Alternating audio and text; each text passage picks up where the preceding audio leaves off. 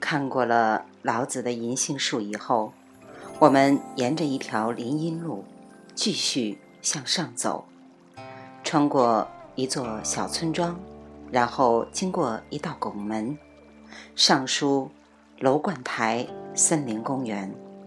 路右是一座新近建成的，可是已经破败不堪的两层楼的旅馆，它荒凉的就像我们。刚刚在下面的路上离开的那座石碑林立的墓园，经过这座旅馆，我们进了道观大门，停下来在道观旅馆里登记。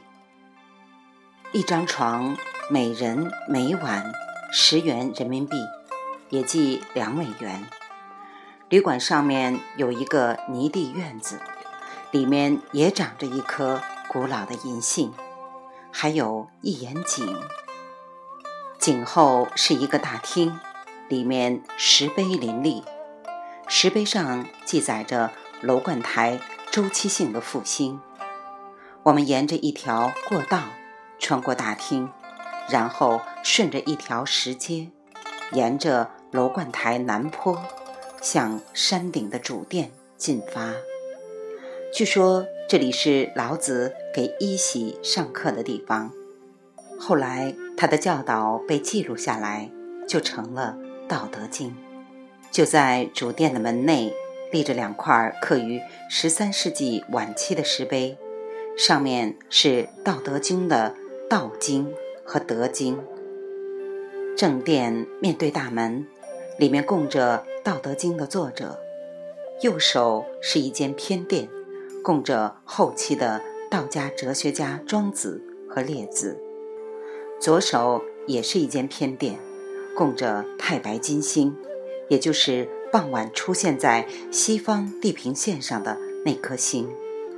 我停下脚步，与一位坐在石阶上的道士攀谈，他的名字是任法周，原来他是楼观台住持的助手，也是陕西省。道教协会的副会长，他说：“一九五八年，当他初次来到楼观台的时候，道士和道姑的人数已经衰减到一百五十人。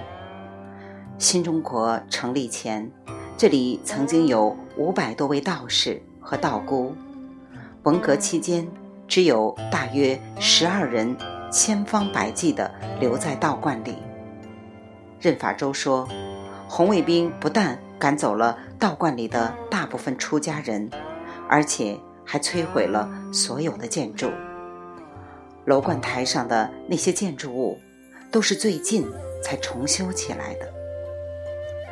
在老子殿后，我们沿着一条石阶，从楼观台的北坡下去，来到一座与老子庙相毗邻的祠堂。祠堂里面供着窦老。窦老掌管着人的寿数，以确保人们活完分配给他们的年岁。因为我的儿子红云和窦老的丈夫北斗神君的生日是同一天，所以我上了一大把香。尽管如此，它的香气还是远远不及殿外桃花的芳香。在窦老殿后。我们沿着另一段台阶往下走，来到另一座祠堂，这里供着红云公主，他是主管送子的，因此我也为女儿爱丽丝而感谢了她。在回入口处的路上，我们沿着一条拱廊，穿过我们刚刚经过的那座院子，墙上镶着石碑。碑上刻着昔日著名的来访者所留下的诗歌、书法及绘画作品。在九世纪的参观者中，大诗人白居易留下了下面这首诗：“它的开头是一句引言，这句引言在五千言《道德经》的结尾处。言者不知，知者莫。此语吾闻于老君。若道老君是知者，缘何自著五千文？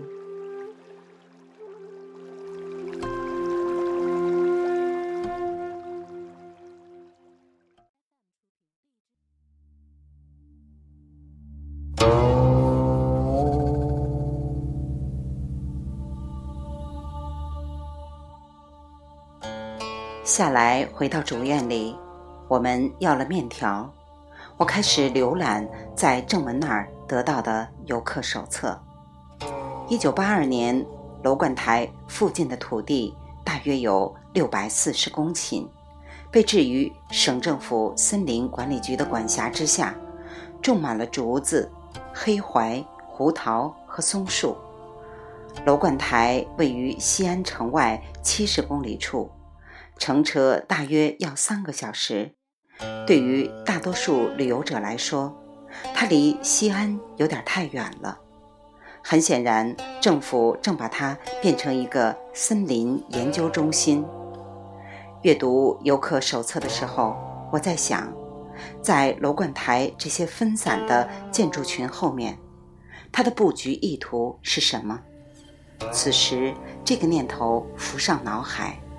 这种安排很可能是代表三个内在的精神中心，即上、中、下三个丹田。道教徒们把他们体内的气息循环都汇集到这三个地方。如果这个想法是正确的，那么坐落在向北两公里处平原上过去的皇家祠堂，就是代表着下部的精神中心。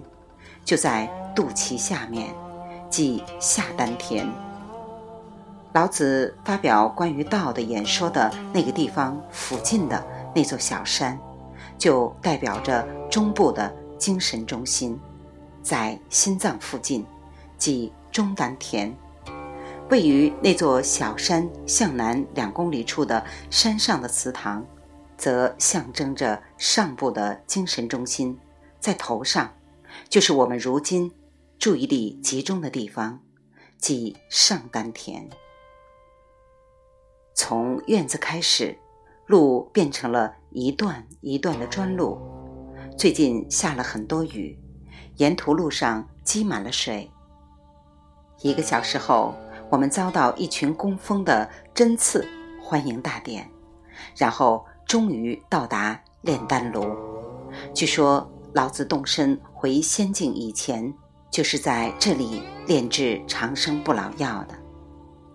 这座孤独的祠堂，小的仅能容纳一张供桌和三把椅子，其中一把椅子上坐着一位老道姑。他说，他每天从早到晚坐在这里，为道观看守这座祠堂，由此可以得到面粉。和其他的生活必需品。他姓张，是河南省南阳地区的人。当我们的眼睛适应了祠堂里的光线以后，我发现他缠过足，缠足使得他从儿童时代起走起路来就颤颤巍巍的了。他说，他每年只在特殊情况下才下山一两次。他七十九岁了，出家。也已五十多年了，近二十年来，他一直过着隐居生活。开始是在西面的太白山上，最近则是在这座能够俯视楼观台的山上。他说：“为了修习禅定，他宁愿一个人生活。但是，他说冬天很冷，下雨的时候，祠堂的屋顶就漏水。”